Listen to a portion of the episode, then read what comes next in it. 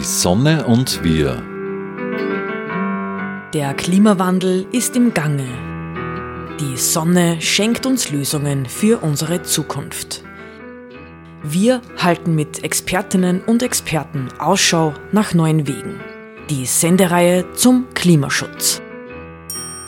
Gestaltet von den Energiepionieren Fred Ebner aus dem Müllviertel, Martin Bruckner von der Sonnenwelt Großschönau und den Klimaredakteurinnen im Freien Radio Freistadt.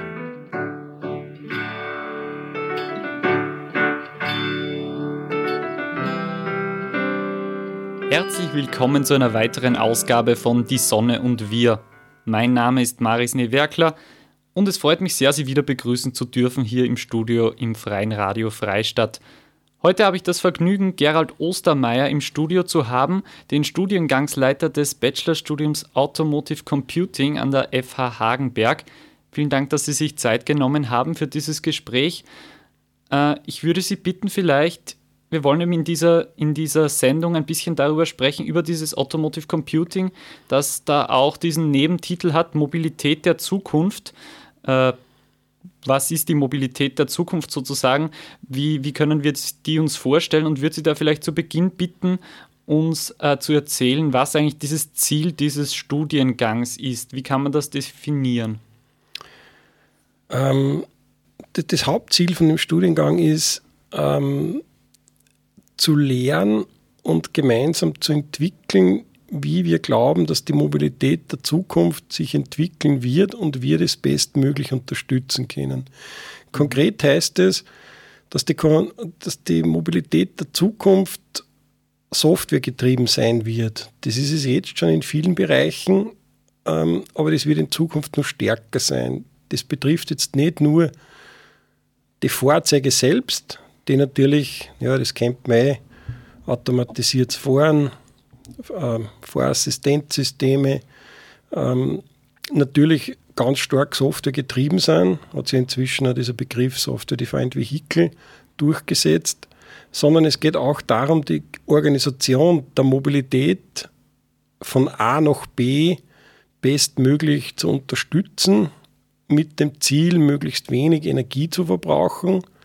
Dazu wird es nötig sein, die Besetzungsgrade der Fahrzeuge zu erhöhen oder vielleicht die Benutzung des eigenen Fahrzeugs ein bisschen zu reduzieren. Und das alles, wenn man das vernünftig organisieren möchte, dann gibt es ganz viel Platz für Softwarelösungen. Und das ist eigentlich das Hauptthema, wenn man so möchte, vernetzte Mobilität oder Software-Defined Mobility, wenn man das zusammenfassen möchte, mit dem wir uns da beschäftigen. Sie haben wahrscheinlich immer ein bisschen einen Blick auf neue Trends irgendwie in dem Bereich, wahrscheinlich im Bereich der Mobilität, würden Sie sagen, dass das vom Individualverkehr dann ein bisschen abweicht? Oder sagen Sie eher, Sie bilden die Leute aus, dass wir irgendwie neue Innovationen da schaffen in dem Gebiet? Also es wird nicht anders gehen, als dass die Individualmobilität, wenn sie so verstanden wird, dass jeder mit seinem eigenen Auto von A mhm. nach B fährt, niemanden mitnimmt, eine Stunde unterwegs ist pro Tag und 23 Stunden das Auto irgendwo, grob gesagt, im Weg stehen lässt, äh, dann ist das natürlich nicht das, was wir haben wollen. Ja? Also es geht tatsächlich um, um vernünftige Organisation von Mobilität. Und zwar wollen wir da ein bisschen die Begriffe trennen. Wir wollen nicht die Mobilität einschränken, aber wir wollen den Verkehr, der dazu nötig ist, um diese Mobilität zu gewährleisten, den wollen wir reduzieren und sinnvoll gestalten. Also mehr so in die Richtung, das Auto kommt dann zu mir, holt mich ab und bringt mich woanders hin. So, so stelle ich mir das jetzt ein bisschen futuristisch vor. Naja, das kommt darauf an. Wenn man das tut, ist noch nicht recht viel gewonnen, weil dann mhm. fährt immer nur ein Auto und es fährt mhm. immer nur zu mir und ich fahre möglicherweise immer nur allein damit. Ich muss halt nur nicht selbst fahren. Ja. Ähm, sondern es geht da schon darum, den Besetzungsgrad zu erhöhen. Also Leute dazu zu bringen oder was heißt dazu zu bringen, ein Angebot zu machen, was so attraktiv ist, dass die Leute die Vorteile stärker gewichten, als wie die damit trotz allem verbundenen Nachteile. Das, das andere Ding ist natürlich dann der Treibstoff bzw. Elektromobilität, wie auch immer, in welche Richtung das geht. Was, was haben Sie da für, für einen Blick oder was haben Sie da für ein Gefühl, wie sich das weiterentwickeln wird? Beziehungsweise der Trend ist ja jetzt schon momentan klar Richtung Elektromobilität eigentlich, wenn man jetzt die einzelnen Autos betrachtet, nicht öffentlichen Verkehr oder sowas.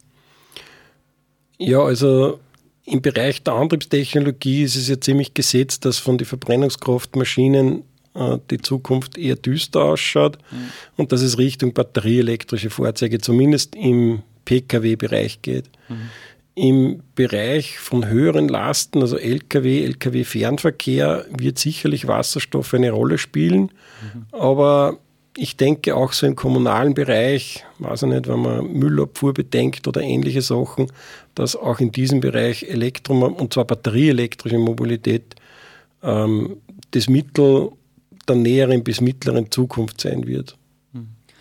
Jetzt haben, wir, jetzt haben wir immer gesprochen über so Sachen, die wir im Prinzip eh schon haben, die Elektrofahrzeuge. Ein großer Teil vom Automotive Computing ist ja eigentlich das Computing bzw. der Informatikteil wahrscheinlich auch in dem Studium. Ja, genau. Wo, wo man da hingehend ausgebildet wird. Ja, das ist völlig richtig. Ähm, da kehren natürlich Assistenzsysteme dazu. Da kehrt natürlich wenn man das weiterdenkt, ähm, hochautomatisiertes Fahren dazu. Da gehört aber eben auch die Verkehrsorganisation dazu. Da gehören prädiktive Routing-Algorithmen dazu, kollaboratives Routing. Da gehört äh, dazu, wie kann man PendlerInnen ein Angebot machen äh, aus dem ländlichen Raum mit getaktetem öffentlichen Verkehr, also zum Beispiel Zug, in die Ballungsräume in die Arbeit und, äh, und entsprechend wieder zurückzufahren, ohne jetzt mit dem eigenen Fahrzeug den Weg von A nach B zurückzulegen. Das Problem dabei besteht ja hauptsächlich darin, wenn man mal im Auto drinnen sitzt, also quasi so weit weg vom Zug ist, damit ich, wenn ich mit dem Zug fahren möchte, auch mit dem Auto fahren muss, dann steigt man mehr aus, dann legt man die gesamte Strecke mit dem Fahrzeug zurück.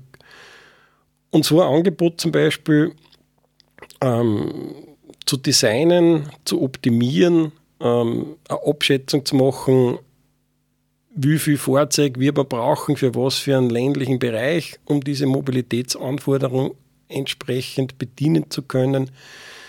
Das sind lauter Dinge, die ein Thema von unserem Studiengang sind. Ja. Mhm. Was, was gibt es da dann konkret irgendwie, was, was kriegt man da mit oder was gibt es da dann für Ideen, wie man sowas lösen kann oder kann man das, erarbeitet man das dann irgendwie gemeinsam?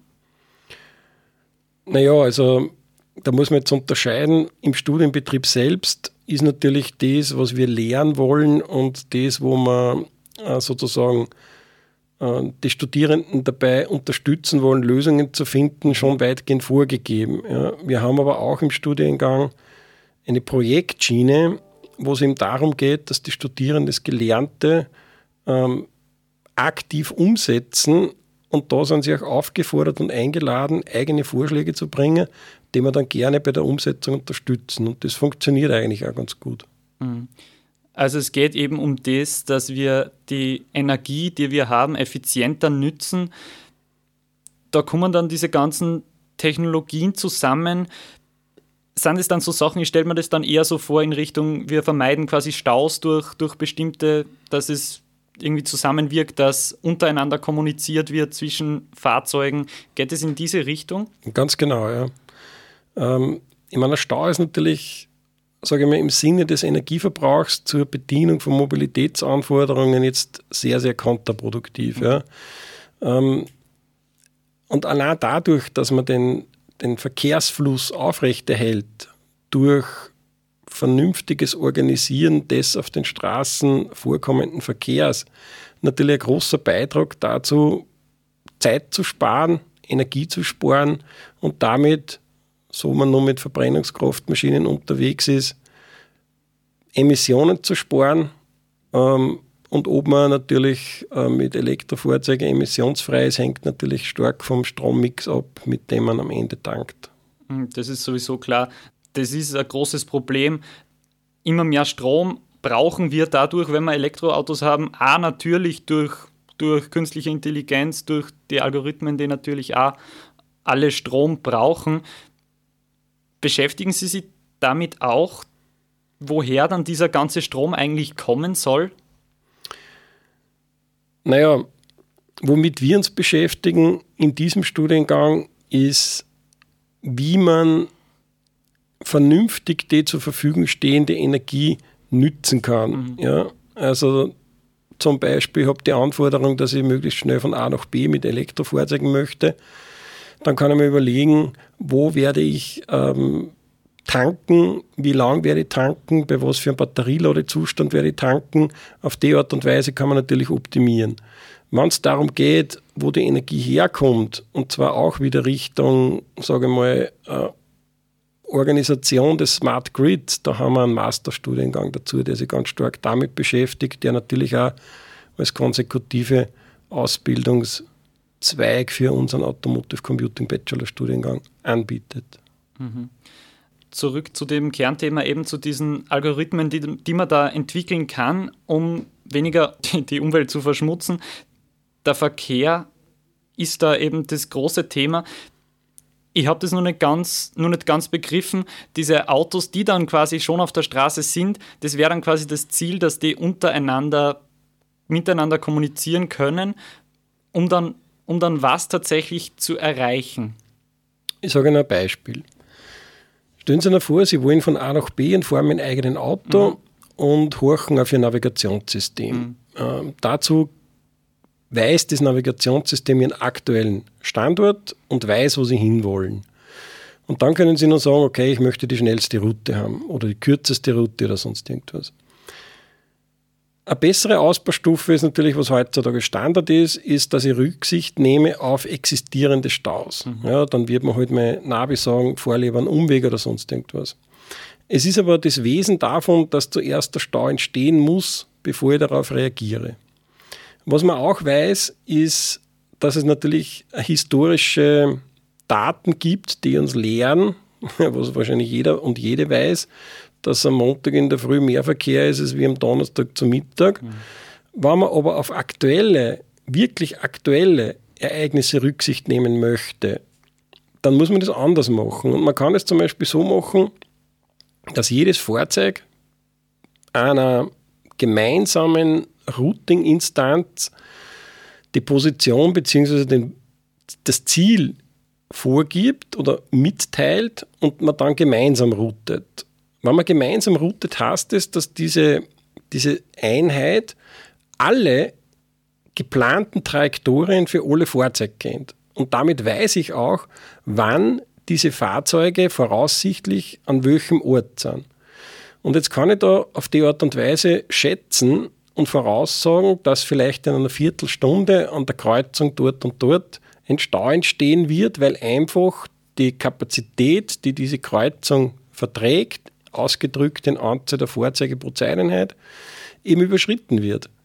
Und was man dann tun kann, ist, dass man eben einen Teil dieser Fahrzeuge, die dort mehr oder weniger gleichzeitig ankommen werden, eben eine andere Route gibt. Und der große Vorteil davon ist eben, dass man frühzeitig umroutet und zwar bevor der Stau entsteht. Und durch das, dass man frühzeitig dran ist, ist man auch räumlich weiter weg vom potenziellen Stau und findet leichter eine echte Alternativroute. Und das funktioniert eben nur, wenn die Fahrzeuge mit Infrastruktur permanent im Austausch stehen und die Informationen zur Verfügung stellen. Also das ist quasi das, was das Google Maps, das wir jetzt verwenden, das erkennt ja, also erkennt ja Staus, ja. aber kann es eben nun nicht hervor, also ja. hervorsagen, bevorsagen, hervorsagen. Ja, ist die Frage. Ich gehe davon aus, können ja. würde es, würden sie es schon. Ja. Mhm. Aber es ist noch nicht freigegeben die Daten, für uns sozusagen. Man, die Daten ja. liegen ja, die, die, liegen ja auf dem Tisch. Ja. Mhm. Es geht ja nur darum, welche Erkenntnisse man daraus ableitet. Ja. Mhm. Aber wenn, wer immer das dann auch macht, wenn man das tut, dann haben unsere Simulationen schon deutlich gezeigt, dass man einen wesentlich besseren Verkehrsfluss aufrechterhalten kann und der führt ihm definitiv dazu, dass insgesamt weniger Energie nötig ist. Geht es dann auch so weit, dass man die Fahrzeuge dann vielleicht sogar so vernetzen kann, weil ein Stau entsteht ja dadurch, ein Fahrzeug bremst, das nächste bremst wahrscheinlich dann ein bisschen mehr und verzögert und dann haben wir diesen Stau, so wie wir uns eben fragen, woher kommt der Stau auf einmal. Geht das dann so weit, dass die dann quasi vernetzt sind, sodass irgendwie gleichzeitig bremsen könnten, so in diese Richtung? Ja, also das würde ich bezeichnen unter kooperativen Fahren. Mhm. Uh, um vernünftig kooperativ fahren zu können, sage ich mal, ist es ganz sinnvoll, wenn die Fahrzeuge miteinander vernetzt sind. Also, wenn ich jetzt keine technische Vernetzung habe, kann ich natürlich trotzdem kooperativ fahren. Ich kann auf einer Auffahrt jemandem ein Handzeichen geben, damit man reinfahren kann. Ich kann es aber immer automatisieren. Und wenn ich automatisiert die Fahrzeuge habe, brauche ich Algorithmen, die genau diese Kooperation ähm, aufbauen, diese Kooperation sozusagen ähm, nutzen, um vernünftige Entscheidungen zu treffen. Und dann brauche ich natürlich eine technische Variante, wie Kommunikation passiert. Und das ist dann eben die Vernetzung, wo die Fahrzeuge untereinander reden. Hm, das geht aber dann wahrscheinlich nur oder teilweise nur bedingt, also oder nur dann, wenn da fast alle Fahrzeuge dabei sind, oder? Also das ist mehr in der weiteren Zukunft gedacht. Ja, das hängt jetzt von dem ab, was man machen möchte. Mhm. Also wenn ich jetzt den, den kooperativen prädiktiven Routing-Algorithmus, den ich vorher mhm. Äh, kurz geschildert habe, nehme, da haben wir festgestellt, dass wenn ich 30, 40, vielleicht 50 Prozent der Fahrzeuge habe, ja. die da mitmachen, dann habe ich schon fast 100 Prozent des möglichen Gewinns. Okay. Andere Dinge, wie zum Beispiel eine Kreuzung, ja, wenn ich mir vorstelle, ich möchte eine Kreuzung effizienter betreiben als wie nur ähm, über Lichtsignale. Ja. Mhm. Ähm, dann kann so eine Kreuzung ganz anders ausschauen. Dann habe ich dort kein Lichtsignal mehr, sondern dann habe ich irgendeinen einen, einen Rechner, der als Scheduler arbeitet und der folgendes macht. Der weist jedem Fahrzeug, das über die, Stra über die Kreuzung fahren möchte, sozusagen einen, einen, einen Zeitslot zu, mhm wo dieser Vorstreifen, der nötig für das Fahrzeug ist, um eben über die Kreuzung dort zu kommen, wie es gerne möchte, exklusiv zu. Mhm. Dazu wird es aber dann nötig sein, dass sozusagen die Steuerung der Ampel oder der Kreuzungsregelung übergeben wird. Ja? Und das kann dann bedeuten, wenn sich das zeitlich alles geschachtelt ausgehen soll, dass ich halt um 3,7 km/h langsamer werden muss. Das werde ich selber nicht schaffen. Ja? Das wird nötig sein, dass das automatisiert passiert. Und das wird dann auch nötig sein, dass da alle mitmachen. Weil wenn da ein paar eben dann woanders fahren, dann habe ich erst recht das Problem, dass ich dieser Zeitschlitz, von dem ich glaube, ihn exklusiv zu haben, doch nicht exklusiv habe. Also es hängt schon ein bisschen von den Services ab, von den Lösungen ab, ähm, was für Durchdringungsrate nötig ist, damit es funktionieren. Ja, und auch quasi je nachdem, wie viele Fahrzeuge dann tatsächlich dabei sind, desto weniger, also desto mehr dabei sind, desto weniger kann wahrscheinlich auch Unvorhergesehenes passieren. Ist das. ja, wenn alle immer. Ja. Also, wenn alles wunderbar funktioniert, ja, ja und dann passiert nichts. Ja. ja. Aber wenn ein Reifen platzt, ähm, mhm. wenn irgendjemand äh, über die Straßen läuft, von dem man mit dem man nicht gerechnet hätte, dann habe ich natürlich genauso die Verkehrsbeeinflussung, weil ich dann genauso äh, schnell und, und, und, scharf bremsen muss, ob das automatisiert oder menschlich gesteuert ist, macht dann keinen wesentlichen Unterschied. Trotzdem können ja auch die automatisierten Autos nicht, also wir können ja auch nicht un unendlich automatisierte Autos haben. Irgendwann ist die Straßenkapazität wahrscheinlich auch einfach zu Ende. Das heißt, da ja. muss man dann auch alternative Wege trotzdem ja. natürlich ja, ja, also es, es, geht ja nicht darum, ja, ja. Dass, dass das Ziel ist, sozusagen den Verkehrsfluss hochzuhalten, ja. damit möglichst mehr Fahrzeuge auf der mhm. Straße sind. Das muss natürlich Hand in Hand gehen. Also ich stelle mir das so vor, man hat Mobilität, die möchte man bedienen. Mhm. Dafür gibt es verschiedene Orten, wie man die bedienen kann. Und wenn man natürlich vorrangig schafft, Verkehr zu vermeiden, um diese Mobilität bedienen zu können, dann bleibt weniger Verkehr, wenige Fahrzeuge auf der Straße über. Aber die, die überbleiben, kann man ja trotzdem sehr sinnvoll miteinander kooperieren lassen oder halt nicht. Ja, aber das, das soll nicht dazu dienen, sozusagen, dass dann wieder ein Druck entsteht, dass dort mehr Fahrzeuge mhm. fahren sind. Äh, andererseits haben Sie dann auch informatische Ansätze quasi in Richtung öffentlicher Verkehr, also beziehungsweise auch dann gemeinsamer Verkehr, verschiedene Modelle. Was gibt es da für, für Ansätze? Ja, also die Ansätze sozusagen, wenn ich, wenn ich jetzt jemanden unterstützen möchte, von A nach B zu kommen, mhm. ja, dann ist natürlich ein super Ansatz, dass ich da irgendwie meine Smartphone-App habe, da mhm. weiß man, wo man ist und ich möchte, wo, äh, ich kann auch sagen, wo ich hin möchte. Dann wäre es schön, wenn man da eine Palette angeboten bekommt, wie man eben von A nach B kommt. Ja, ähm, und zwar über verschiedenste Modi. Das heißt, ich muss nicht unbedingt nur mit dem Zug fahren oder nur mit dem Bus fahren, sondern ich kann auch vielleicht einen E-Scooter, Stickel nehmen oder ich fahre dann doch mit dem Taxi oder mit dem Uber, fahre ein Stickel mit oder oder, oder ich gehe zu Fuß. Also ich meine, da, da, da gibt es halt, da gibt's halt verschiedenste Modi, wie man das Ganze machen kann. Ja. Und da gibt es auch Lösungen. Es ist nicht so, dass da, dass da nichts gibt. Ja. Aber ich würde mal sagen, ähm, eine gewisse Luft nach oben besteht da schon noch. Hm, also vor allem eigentlich dann im Ausbau von den bekannten öffentlichen Verkehrsmitteln? Ja, Ausbau öffentlicher Verkehrsmittel ist nie ein Fehler. Ja. ja aber das muss sich halt auch irgendwie rechnen, mhm. wobei ich glaube, ähm, dass man, dass man, dass wenn man ausschließlich die Wirtschaftlichkeit ins Zentrum setzt, dann wird man irgendwann einmal nicht wirklich weiterkommen. Ja. Also wenn ich so On-Demand-Verkehr betrachte im ländlichen Bereich, das wird nie vergleichbar sein von der Effizienz, als wenn ich irgendwie mit einer, mit, mit, mit einer U-Bahn oder mit einer Straßenbahn in einer Großstadt unterwegs bin. Da wird man der gefahrene Personenkilometer deutlich günstiger kommen.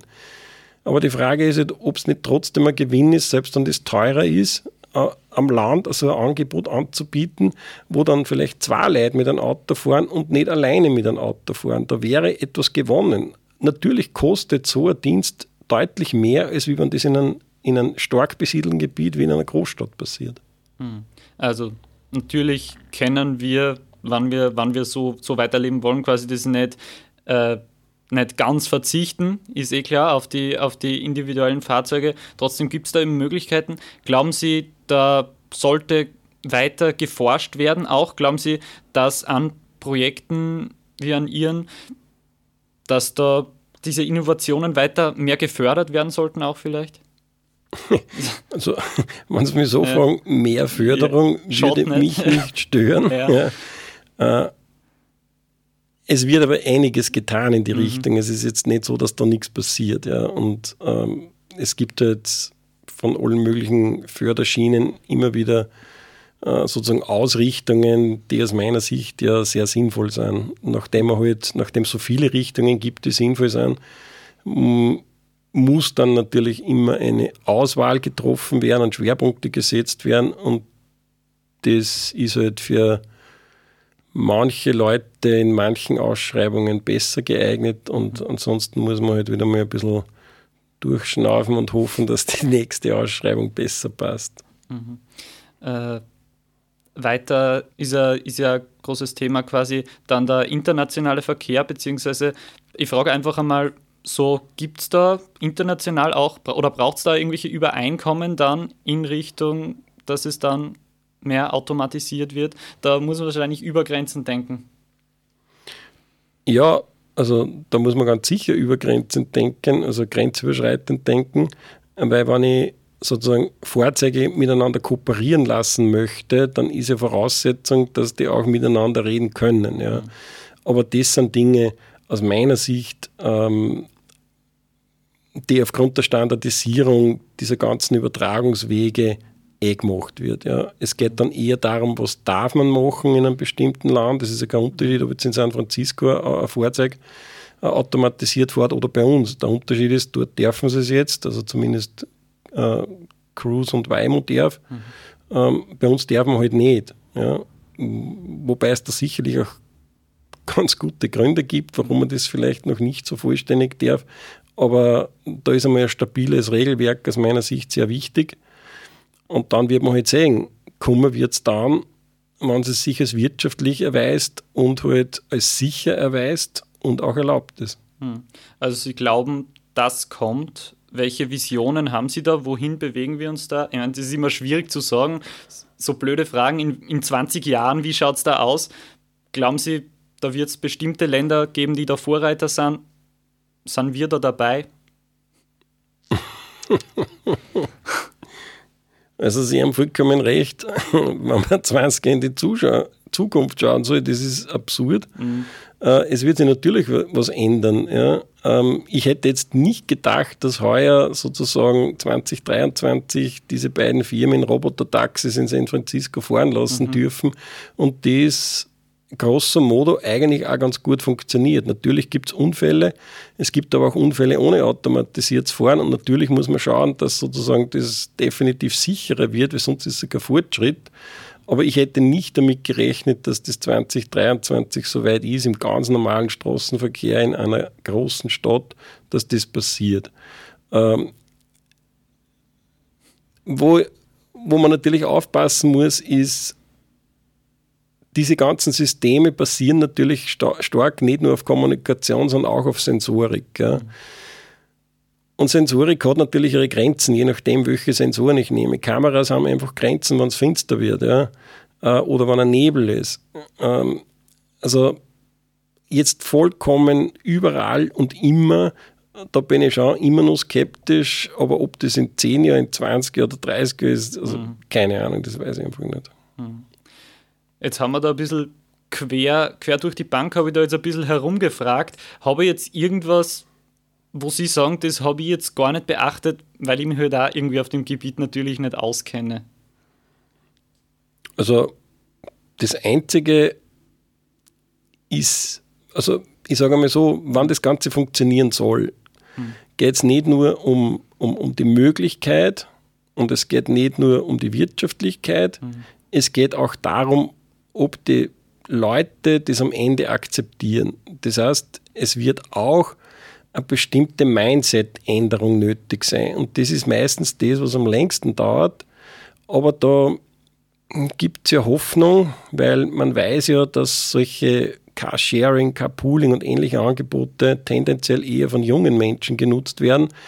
Ähm, und die ödern Leute das dem skeptischer gegenüberstehen, stehen aber das wird sich über der Zeit ja dann irgendwie regeln. Hm, also Sie haben das Gefühl, dass die Widerstände, die es jetzt gibt, die es auch gegen KI natürlich gibt, äh, dass sie die eher einfach mit der Zeit aus, ausfaden werden. Ja, das, also grundsätzlich glaube ich schon. Es, hängt, es wird natürlich davon abhängen, wie gut das funktioniert. Mhm. Ja. Also ich bin wirklich dagegen, dass man einfach grundsätzlich einmal, das ist alles schlecht und das ist anders wie früher, deswegen darf man es auf gar keinen Fall mhm. machen. Ja. Gleichzeitig muss aber nicht notwendiger sein, dass alles, was man jetzt macht, gleich wirklich eine Verbesserung bringt. Das heißt, also ich würde da wirklich dafür plädieren, offen zu sein und auch sein Mindset Richtung sinnvolles Verhalten ein bisschen trainiert und dann bin ich eigentlich ganz zuversichtlich. Mhm. Ja, vielen Dank. Das waren auf jeden Fall ganz viele interessante Ansichten. Danke, dass Sie die mit uns geteilt haben. Gerald Ostermeier war das bei uns im Studio im Freien Radio Freistadt, Studiengangsleiter des Bachelorstudiums Automotive Computing aus Hagenberg von der FH Hagenberg. Danke, dass Sie sich die Zeit genommen haben und dieses Gespräch mit mir geführt haben. Bitte gerne. Mein Name ist Maris Niewerkler. Das war Die Sonne und wir, die heutige Sendung. Danke, dass Sie zugehört haben.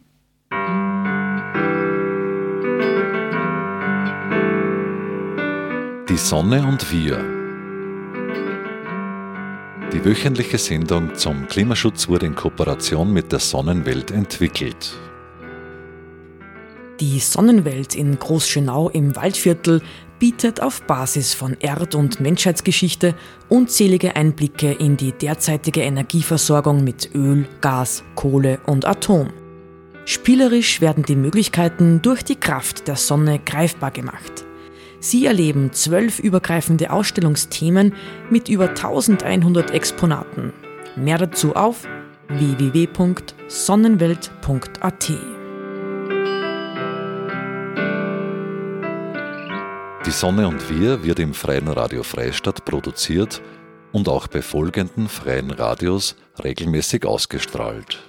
Radio Froh Linz, B138 Kirchdorf. Freies Radio Salzkammergut, Radio Y Hollerbrunn, Campus und City Radio St. Pölten, Radiofabrik Salzburg und Radio OP Oberpullendorf. Alle Sendungen stehen auch im Online-Archiv zur Verfügung und können auf diversen Podcast-Plattformen abonniert werden.